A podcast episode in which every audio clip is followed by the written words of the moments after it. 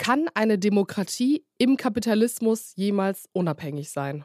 Demokratie ist die unabhängigste Staatsform, die es gibt. Und der Kapitalismus ist ein System, was auch viel Freiheit mit sich bringt, also in Form der sozialen Marktwirtschaft. Deswegen, ich glaube, es gehört sogar ein Stück weit zusammen.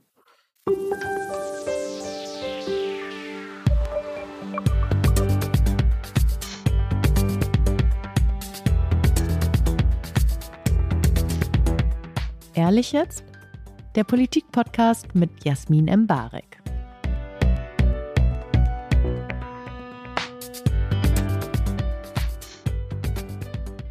Herzlich willkommen zu Ehrlich jetzt, dem politischen Gespräch, bei dem Politiker ein Thema mitbringen, das Sie gerne besprechen wollen und ich schaue dann, was ich daraus mache. Und das machen wir heute mit Ria Schröder. Herzlich willkommen. Vielen Dank für die Einladung.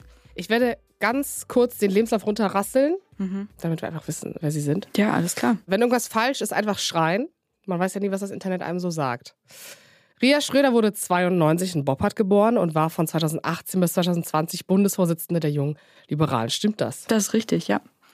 Ich war gerade, nein, ich habe gerade überlegt, weil ich dachte, Franziska Brandmann ist 2000, Ende 2021 Vorsitzende geworden. Ja, genau. Und dazwischen war Jens Teutrine Vorsitzender. Stimmt. Genau. Den habe ich einfach, in lauter Frauenpower habe ich den gerade ausradiert. So. so. Seit 2021 aber sind sie Mitglied des Bundestages, seit 2019 schon Beisitzerin im Bundesvorstand der FDP.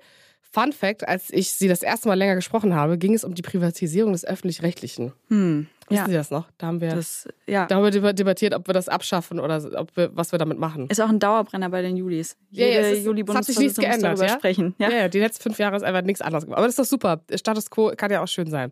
Also, kurz gesagt, gehören Sie zu den Menschen, äh, die oft auch die jungen Hoffnungsträger der FDP genannt werden. Das sage ich einfach, weil ich muss das allen jungen Menschen, die hier sitzen, immer ganz, ganz selbstironisch sagen. Und ab wann glauben Sie denn, sind Sie nicht mehr jung? Jetzt mit der Brille. Das hatten wir eben. Ich, ehrlich gesagt habe ich schon gedacht, das äh, könnte was ändern, auch in der Wahrnehmung. Mhm. Ähm, und dass Leute jetzt glauben, dass ich ein bisschen älter bin, als ich aussehe. Und das kann eigentlich nur Vorteile haben, wenn man ernst genommen werden will. Ich hoffe, es hört irgendwann auf. Aber andererseits ist Jugend auch was Schönes. Und ich fühle mich ja auch ein Stück weit immer noch als Vertreterin der jungen Generation. Mhm. Aber die hören auch langsam auf, mich so als eine von ihren zu sehen. Das liegt auch vielleicht ein bisschen an der Brille. Echt? Aber sind ja noch nicht 40. Nee, aber. Also Lars Klingbeil wird so immer noch jung genannt und der Mann ist Mitte 40. Gut, das stimmt. Aber der wird, glaube ich, auch immer jung aussehen. Das trägt, glaube ich, ein bisschen was dazu bei. Aber wenn ich manchmal so in, in Schulen bin oder mhm. auch mit Schulklassen, die in den Bundestag kommen, ähm, pff, die siezen mich auch. Das finde ich immer schon unangenehm, weil ich denke so, hey, wir sind doch, doch irgendwie. ich bin doch eure Vertreterin hier im Bundestag. Ja, und da muss ich mir eingestehen, also das, ich werde schon auch älter. Ja, das gehört dazu. Okay, aber auch ältere Leute müssen hier Fun fragen. Äh, mm. Nicht fangen mit NG, sondern Fun, ein englisches Wort. Galli Grü an unsere liebsten Denglisch-Zuhörer. Die sind ganz schnell. Und dann, dann werden wir inhaltlich. Das, wofür sie okay. wirklich hier sind. Ja, genau. Ja, ist wichtig. Lindner auch. oder Vogel? Äh, Vogel. X oder Instagram? Ähm, Instagram. Bürgergeld, yay or nay? Kann man ja so leicht nicht sagen. Ist natürlich das wichtig, das dass wir. Ein das ist aber die Frage. Liberales Bürgergeld finde ich yay. Okay, darauf kommen wir nochmal zurück. Gerne. Scholz oder Habeck? Habeck. Warum mit einem Fragezeichen? Ja, weil ich, also beide jetzt, da mache ich jetzt, bei beiden flippe ich jetzt nicht aus vor Freude, aber in der Abwägung ist er mir schon lieber.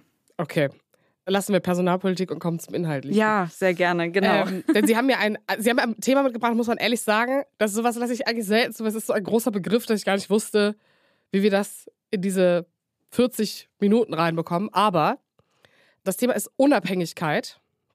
Und das könnte ja ein Thema sein, das wahnsinnig gemütlich für Sie ist. Das ist so ein Unabhängigkeit ist was Tolles. Das ist wie, das ist wie Liberalismus. Deswegen möchte ich mit FDP dann auch niemals über Freiheit sprechen weil es ist einfach so ein Feelgood-Thema. Das hatte ich mit Johannes Vogel auch schon, der durfte das auch nicht. Hm. Aber ich habe mich schon auch gefragt, was bringt man denn eigentlich für ein Thema mit? Und ich hätte ja auch, ich habe auch überlegt, ob wir über, über finanzielle Bildung sprechen oder so. Aber das wäre, glaube ich, auch zu spezifisch gewesen. Ja, dann hätten sie einfach nur fachpolitisches Wissen ja, raushauen können, genau. eine Argumentation, die, die sie und ihr Büro miteinander besprochen haben. Und dann hätte man gar nicht die echte Ria Schröder mitbekommen so. können. Und deswegen, ähm, Unabhängigkeit hat schon viel mit der echten Ria Schröder zu tun. Ja, dann, dann äh, wann waren Sie denn das letzte Mal unabhängig? Politisch. Bin ich jetzt gerade? Nein, äh, eine Situation, wo sie das Gefühl hatten, da war ich politisch wahnsinnig unabhängig. In einer Aussage, in einer Abstimmung. Nicht, dass, natürlich sind sie ein freies Wesen und können frei entscheiden und Christian Lindner diktiert ihnen nicht, was sie sagen sollen, aber so eine Situation, wo sie das wirklich das Gefühl hatten, das ist für mich als Individuum gerade eine politisch unabhängige Entscheidung gewesen.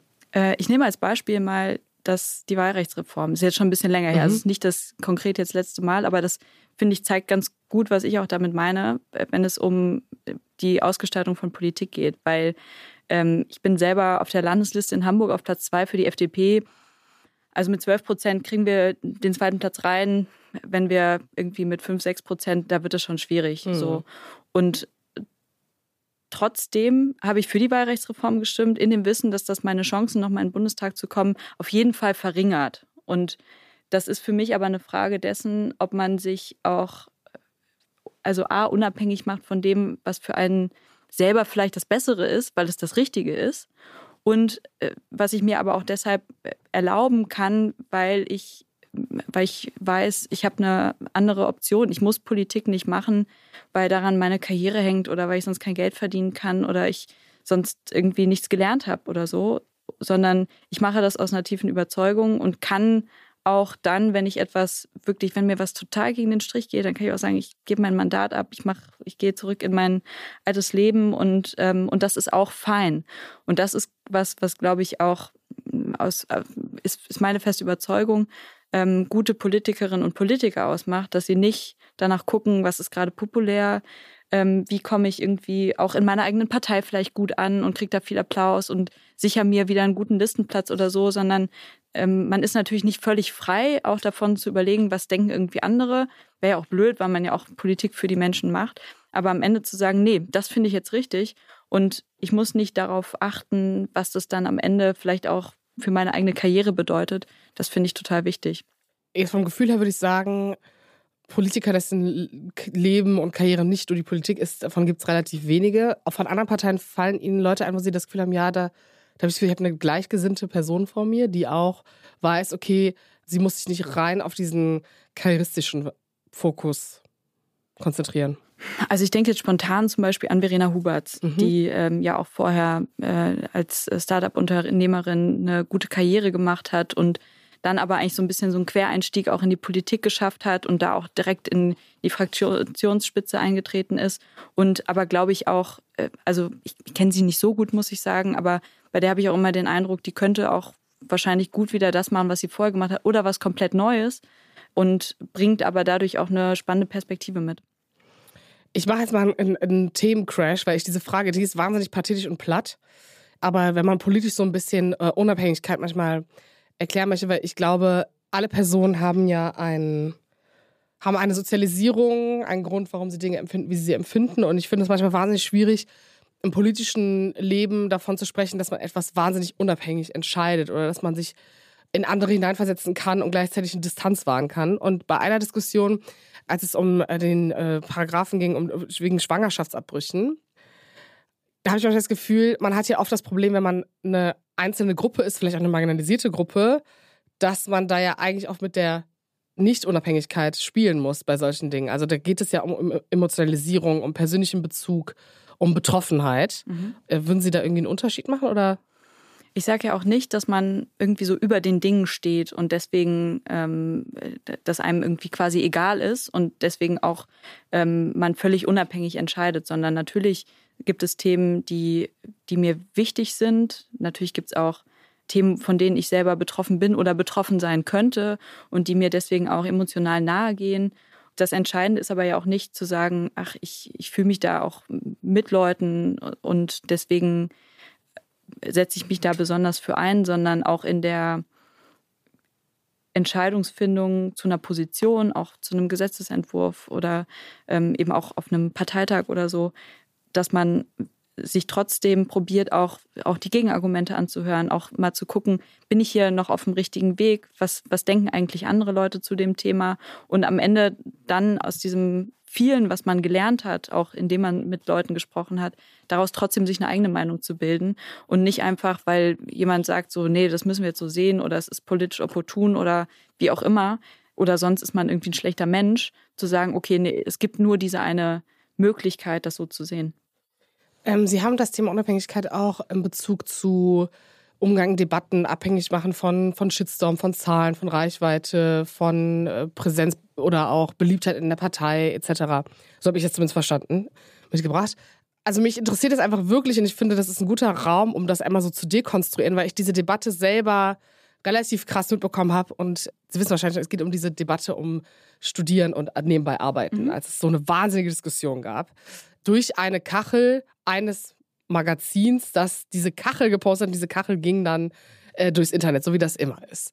Also diese Frage, die da stand, relativ kontextlos zu Beginn, warum gehen manche Leute nicht in den Studien arbeiten? Aus welcher Position haben Sie das gesagt und was war eigentlich Ihr Input? Also mhm. was ist der Hintergrund dessen gewesen? Ja, also in dem Interview ging es um Studienfinanzierung, auch darüber, wie ich selber gemacht habe. Ich habe auch erzählt, ich habe BAföG bekommen, ich habe nebenbei gearbeitet und ich habe viel zu tun mit vielen Studierenden. Viele davon gehen auch arbeiten. Mhm. Das ist, glaube ich, ähm, haben wir auch Zahlen zu, dass das ähm, fast zwei Drittel der Studierenden ähm, machen. Und dann gibt es aber, und mit denen habe ich auch zu tun, auch eine Gruppe von Studierenden, die, wo ich manchmal den Eindruck habe, dieses, äh, ich empfinde es als ein Privileg, dass man in Deutschland auch in der Regel ohne hohe Studiengebühren ein Studium aufnehmen kann.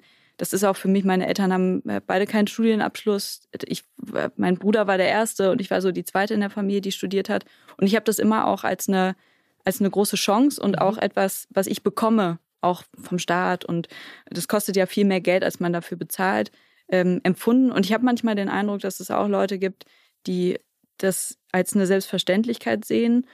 Ich habe auch Studierende erlebt, auch Studierendenvertreterinnen und Vertreter, die immer viel fordern und höheres BAföG, niedrigere Mieten, günstigere Mensapreise und nicht mal bereit sind, einen kleinen Beitrag zurückzugeben und denen es auch nicht darum geht zu sagen, ich studiere jetzt was, weil ich damit irgendwie auch was zurückgeben möchte. Ich will damit irgendwie, ich habe einen konkreten Job, ich will irgendwie forschen im Gesundheitsbereich, um irgendwelche Krankheiten zu bekämpfen, sondern für die ist Studieren irgendwie eine Form von Selbstverwirklichung, was ich nicht per se falsch finde, gar nicht, sondern es ist natürlich auch ein bisschen, dass man seinen Interessen nachgehen kann.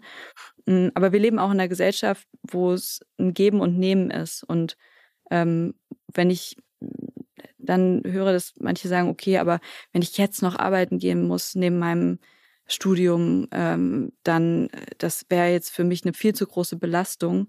Und damit meine ich nicht Medizinstudierende. Die, äh, die haben, da sehe ich ein, dass das nicht geht.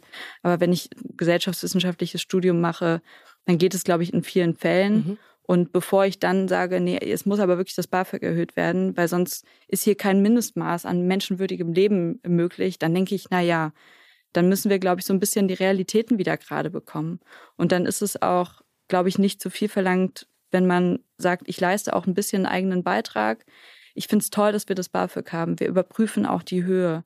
Wir gucken auch, wie schaffen wir das, dass mehr Menschen BAföG bekommen können, weil ich finde, es ist ein ganz wichtiger Beitrag dazu, dass Menschen auch einen Aufstieg durch Bildung bekommen können. Bei mir war es auch so. Ähm, aber ich habe auch nie gesagt, also ich habe mich nie hingestellt gesagt, wenn ich am Ende des Monats zu wenig Geld hatte, ah, jetzt muss der Staat mir aber mal mehr Geld geben, sondern ich habe geguckt, okay, kann ich irgendwo Geld verdienen? Und dass man da mal so, also, und diese Einstellung, die haben, glaube ich, ich will gar nicht sein, das haben nicht viele Studierende, glaube ich. Aber diese Anspruchshaltung nervt mich manchmal, ehrlich gesagt. Und wenn ich mir dann, dann habe ich auch mit Azubis zu tun zum Beispiel oder äh, Erzieher, äh, äh, Schülerinnen und Schülern, die auch noch Geld bezahlen teilweise oder in manchen Ländern bis vor kurzem Geld bezahlt haben für ihre Ausbildung, die sich reinhängen. Einer hat mir geschrieben, er ist aus dem Irak nach Deutschland geflohen, studiert jetzt in München BWL und ähm, hat sich selbstständig gemacht neben dem Studium. Der kriegt keinen Cent für sein Studium, sondern finanziert das selber. Und dann finde ich, dann ist manchmal so ein bisschen was außer Verhältnis geraten. Ich will gar nicht, ich erwarte nicht, dass die Leute jetzt irgendwie sich selbstständig machen oder das alles selber finanzieren.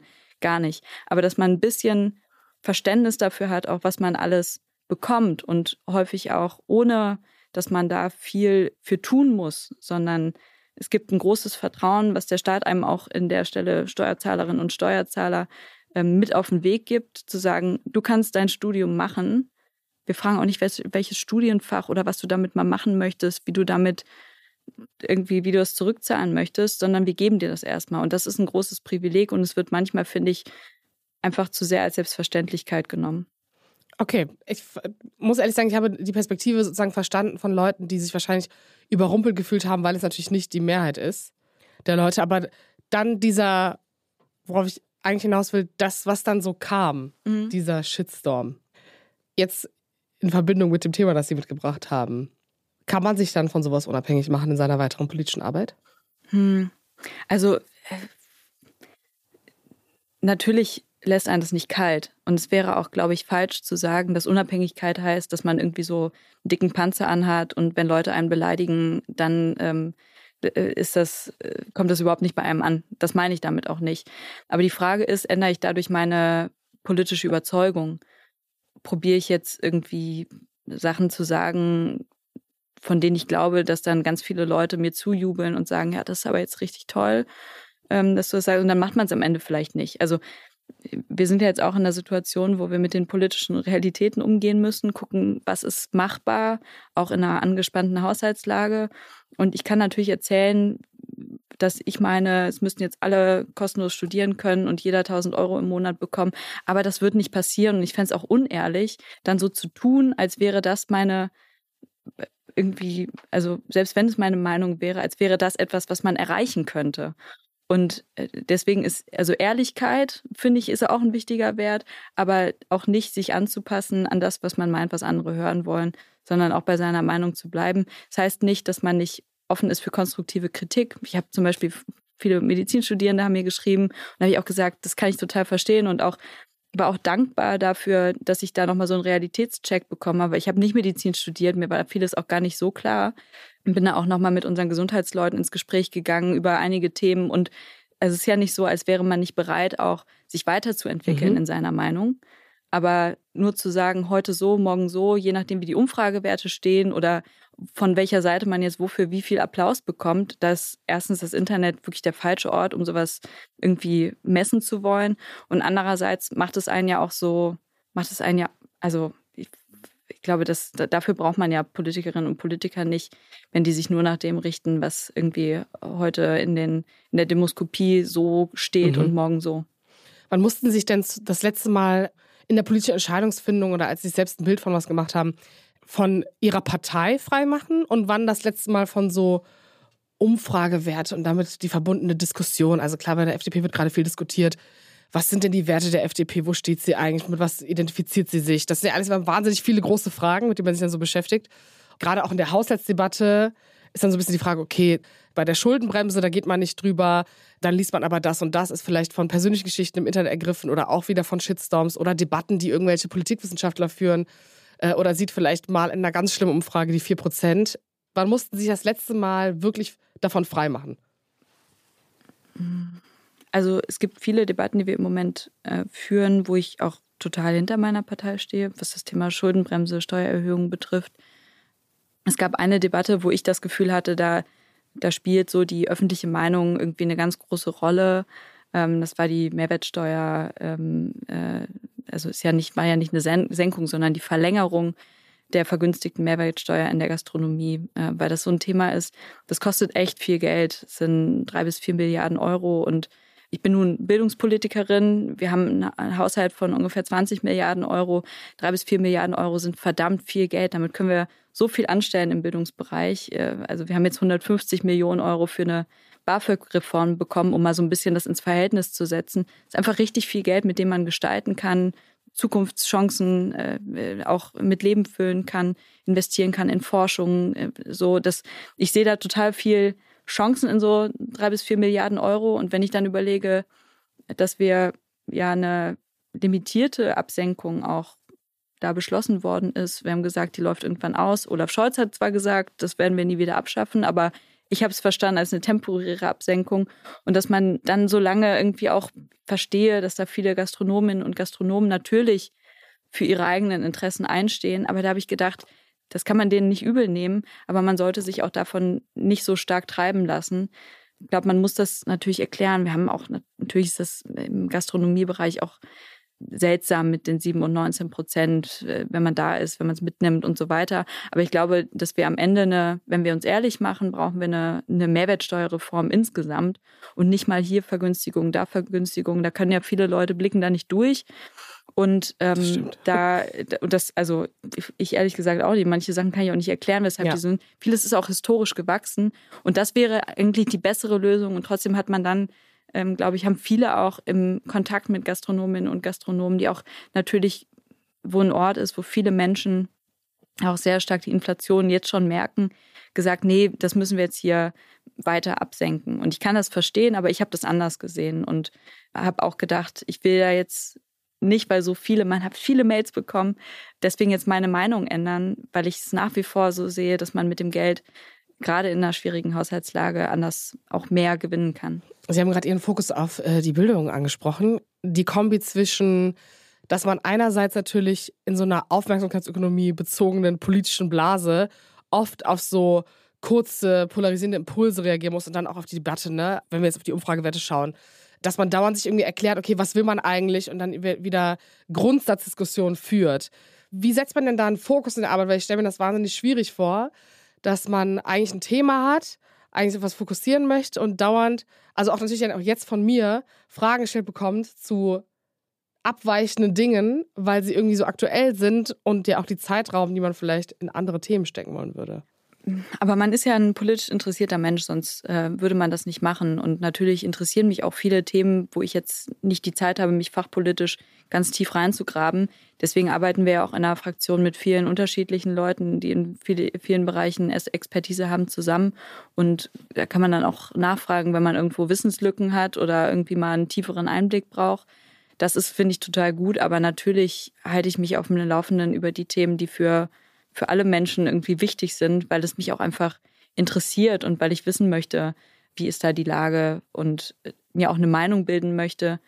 Nicht nur für die Leute in meinem Kreisverband oder so, die ich dann irgendwie ähm, in der Wahlkreiswoche auch eher einfach informieren möchte. Ist ja auch eine wichtige Aufgabe, die wir haben als Abgeordnete, ähm, sondern auch, ja, es mich, weil mich einfach selber interessiert. Das ist, glaube ich, glaube, das gehört irgendwie dazu. Und das Schöne ist ja, dass man wenn man Politik hauptberuflich macht, ich habe es ja viele Jahre lang auch ehrenamtlich gemacht, da war es manchmal schwierig, weil man mhm. auch nicht die Zeit hatte, sich in so ein Thema richtig reinzuknien. Das habe ich jetzt, weil ich auch das Privileg habe, Vollzeit Politik machen zu können. Und das ist schon, ja, also toll und ich mache das total gerne und finde es klasse, da so viel auch lesen und lernen zu können ähm, und mich trotzdem in meinem Bereich äh, ja auch genauso tief informieren zu können. Für was würden Sie Ihre Beliebtheit verlieren? Ja, für so ein Interview im Spiegel. Aber ähm, nee, also ich glaube, Sie meinen ja, äh, was wäre es mir wert? Ja. Ich glaube, man kann sich natürlich nicht davon freimachen, dass man irgendwie gemocht werden möchte und dass man mhm. irgendwie probiert, auch Sachen zu sagen, die, wo Leute dann sagen, so ja, das sehe ich auch so, dafür gebe ich irgendwie ein Like oder mhm. ähm, äh, finde ich gut. Hm, ich weiß nicht, an sich, also das, was ich richtig finde, da wäre ich, glaube ich, immer bereit dafür, auch in Kauf zu nehmen, dass irgendjemand dann sagt, ich, jetzt finde ich dich doof. Also ich wüsste nichts, wo ich jetzt das irgendwie hinterm Berg halten würde, nur damit ich gemocht werde oder so. Das ist, glaube ich, man hat natürlich auch, wenn man in der FDP ist, hat man schon so ein bisschen so einen Grundpanzer, äh, den hat man durchaus, weil man natürlich allein deshalb schon manchmal auch äh, von Leuten irgendwie negative Reaktionen bekommt. Aber am Ende ist vieles auch, und das finde ich auch wichtig in der Demokratie, auch wenn man völlig unterschiedliche Meinungen hat, kann man sehr respektvoll miteinander ins Gespräch kommen und Meinungen austauschen. Und es ist oft auch eine Frage, wie man miteinander redet, viel mehr oder mehr als man, als welche Meinung man vertritt. So. Und mir ist immer wichtig, dass ich auch nachvollziehbar mache, wie ich auch zu einer Position komme, weil man damit natürlich auch Menschen einlädt, die eigene Perspektive einzunehmen und daran mangelt es ja auch manchmal so in der Debattenkultur. Ich habe ein politisches Beispiel mitgebracht, mhm. das ich interessant finde, weil Sie auch gerade gesagt haben, dieses Gefühl von gemocht werden und natürlich auch auf Popularitätswerte irgendwie achten muss, gerade vielleicht auch, äh, wenn man Führungspersonal ist oder so in der Partei. Es gab 2018 eine Schlagzeile, die hieß, Christian Lindner biedere sich der CSU an. Und als sie damals noch Juli-Vorsitzende waren, haben sie sich mit der, Zitat, FDP-Spitze angelegt. Kein richtiges Vorgehen fanden sie damals. Treffen denn solche Entscheidungen dann Führungspersonen und ist Christian Lindner deswegen vielleicht auch Minister und so lange schon Parteivorsitzender? Ich weiß gar nicht mehr, worum es da ging, aber ähm, ich glaube um Migrationsfragen. Ja, ja, das war so. definitiv eine Migrationsfrage. Ja, ähm, 2018 aber, war ja. Wie, wie November 2023. ja, wiederholt sich alles. Also zum einen gehört es ja ein Stück weit auch zur Aufgabe als Juli-Vorsitzende dazu, dass man auch eine gewisse, also konstruktiv kritische Haltung gegenüber der Parteispitze hat. Das ist die Aufgabenbeschreibung. Da ist, da würde ich auch manches jetzt aus meiner Rolle jetzt auch natürlich nicht mehr so sagen oder es ist einfach eine andere Funktion jetzt. Aber was war die Frage? Entschuldigung. Na, ob Christian Lindner, weil er das, weil er sich sehr inhaltlich so schnell mal fügen kann, ob das nicht dann trotzdem so Führungspersonen ausmacht und er deswegen vielleicht auch die Karriere hat, die er so hat. Also ich glaube, es gehört natürlich dazu, dass man sich auch weiterentwickelt und auch bestimmte Entwicklungen anerkennt und darauf auch probiert, Lösungen zu finden. Und was ich, ähm, also Christian Lindner und ich waren nicht immer einer Meinung oder sind es auch heute nicht, mhm. aber ich respektiere ihn total auch dafür, dass er, glaube ich, unheimlich gut darin ist und er ist jetzt diese Woche, glaube ich, zehn Jahre Parteivorsitzender. Krass. Und äh, ja, finde ich das auch. Das ist so krass, ähm, ja. Irgendwie ist es sehr der, lang. Der am längsten amtierende Parteivorsitzende, aber auch deshalb, weil er erstens einen, einen guten Job macht und weil er auch schon, weil er die Eigenschaft hat und die Fähigkeit, sich anzupassen an das, was jetzt gerade sich geändert hat, auch in der Gesellschaft, ob wir ähm, wie sich die, die wirtschaftliche Entwicklung verändert, wie sich Arbeitslosenzahlen verändern, wie sich Migrationszahlen verändern und dass man da sich einen gewissen Pragmatismus auch bewahrt und sagt, okay, dann müssen wir jetzt mal gucken, sind wir hier noch auf dem richtigen Weg? Müssen wir uns irgendwie anpassen, weil unsere Lösungen, die wir gestern hatten, irgendwie heute nicht mehr so richtig zur Realität passen. Das ist auch total wichtig. Und ich glaube, er kann das unheimlich gut er ist auch nicht, er ist kein Dogmatiker oder so. Und das ist immer, ich finde es immer wichtig, dass Leute Überzeugungen haben, aber Überzeugung heißt ja nicht, dass man deswegen irgendwie so ein festes äh, Positionspapier äh, im Kopf hat, von dem man gar nicht bereit ist abzuweichen, sondern es macht es ja aus, dass man auf einer Basis von bestimmten Werten auch sich weiterentwickelt und da auch neue Aspekte, neue Realitäten anerkennt.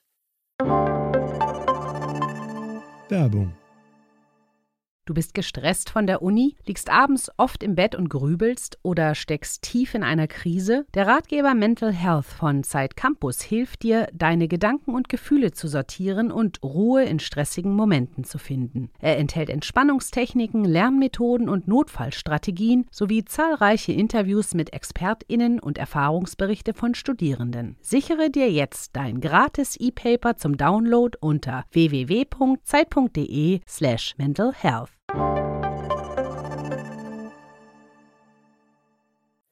Stichwort Papiere und äh, nicht abweichen. Sind Demokraten denn nicht immer voneinander abhängig eigentlich? Also wenn wir uns so den re realistischen Politikbetrieb anschauen und irgendwie Absprachen, Abstimmungen und Öffentlichkeitswirksamkeit äh, zusammen, also all diese Faktoren, die dieses politische Leben ausmachen, ist man nicht wahnsinnig abhängig voneinander? Zum Beispiel auch, wenn man weiß, okay, man hat relativ rechtsradikale Parteien noch im Bundestag sitzen und hat auf jeden Fall ein paar Dinge schon so eine Grundlinie, wo man vielleicht auch taktisch handeln muss, um das zu bewahren. Ich würde sagen, dass das keine Abhängigkeit ist, sondern man verlässt sich natürlich manchmal auch auf andere. Also Demokratie ist ein arbeitsteiliger Prozess, aber die deswegen ist man ja nicht abhängig, sondern ich habe natürlich bei jeder Entscheidung auch die Möglichkeit zu sagen, das sehe ich anders, mhm. ähm, so sollten wir nicht vorgehen. Ich habe die Möglichkeit, innerhalb meiner Fraktion, innerhalb der Koalition dafür Mehrheiten zu suchen. Und das muss man äh, wissen. Und dann kann man sich, glaube ich, auch darauf einlassen, dass man an manchen Stellen sagt, ich nehme das jetzt so in Kauf, auch wenn es nicht, nicht wenn ich es vielleicht selber anders gemacht hätte. Wir müssen auch Mehrheiten sichern und das bedeutet, dass man nicht immer 100 Prozent bekommt von dem. Also Kompromisse machen ist ein ganz wichtiger Teil von Politik, aber ich würde nicht sagen, dass das einen deswegen abhängig macht. Ja, aber also man könnte, man könnte es ja als Abhängigkeit bezeichnen. Also man ist ja schon von dem Willen, gemeinsam Lösungen zu finden oder dass etwas passiert, schon abhängig. Man kann es ja auch sein lassen.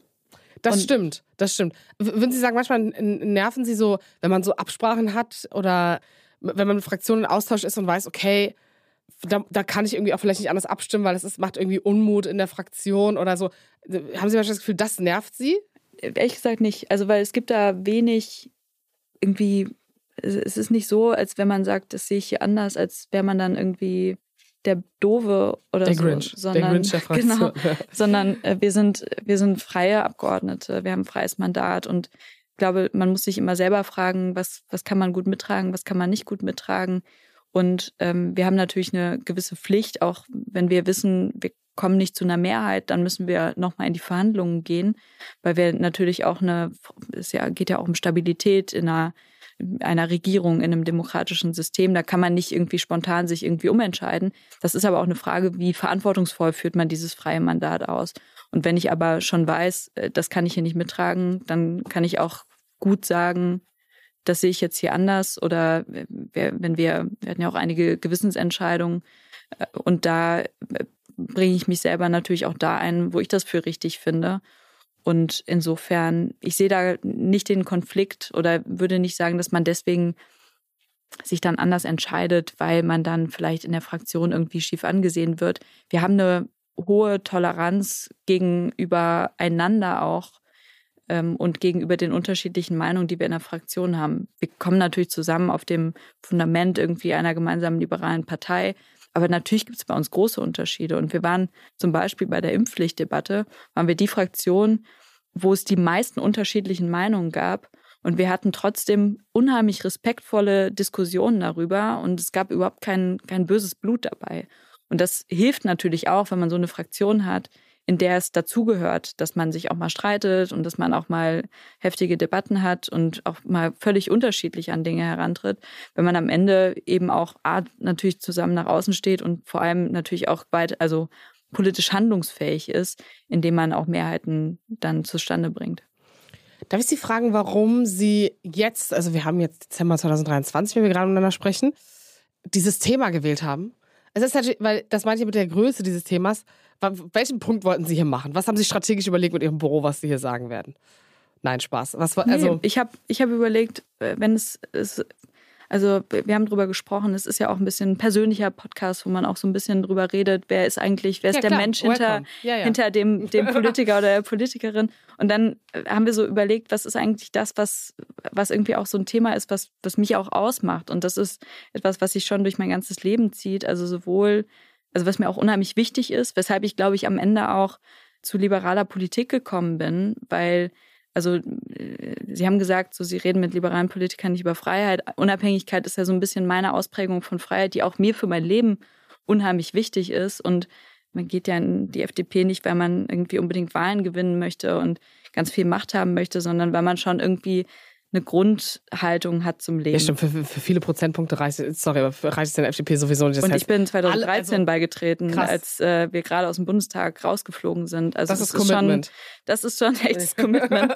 ähm, das, das ist ja auch ein Thema, was ich, was ich dann eben auch in meiner politischen Arbeit umsetze, auch wenn es um um Unabhängigkeit zum Beispiel von, von Frauen, finanzieller Unabhängigkeit geht, dass man nicht in der Partnerschaft bleiben muss, weil man, äh, weil man sich abhängig gemacht hat, weil man zu früh seinen Job aufgegeben hat. Das ist was, was mir in der Bildungspolitik total wichtig ist. Und glaube ich, das, wo, wo ich am stärksten auch meine Persönlichkeit verbunden ist mit dem, was ich politisch tue. Und das fasst sich darunter äh, zusammen und was sich auch durch meine politische, durch mein politisches Leben zieht. Deswegen habe ich es gewählt.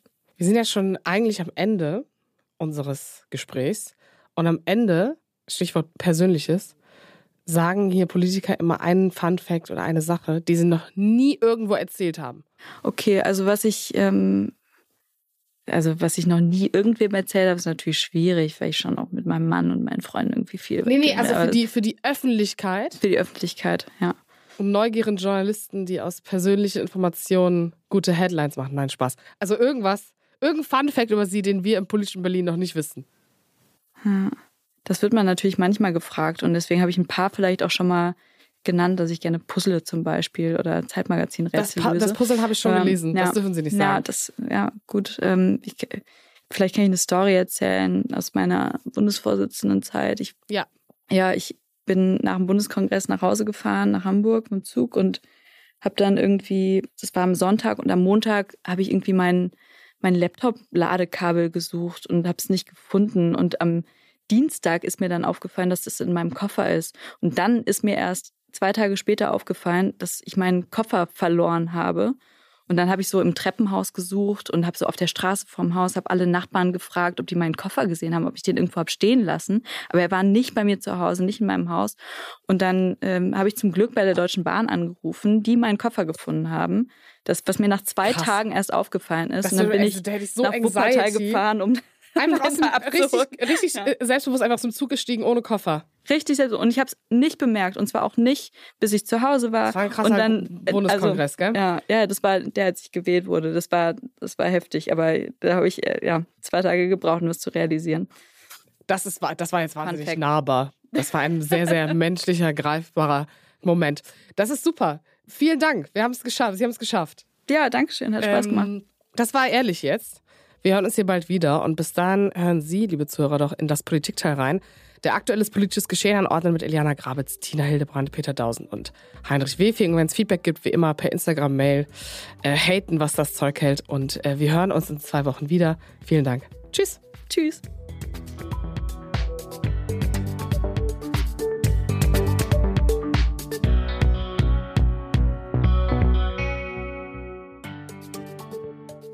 Ehrlich jetzt? Ist ein Podcast von Zeit Online, produziert von Pool Artists.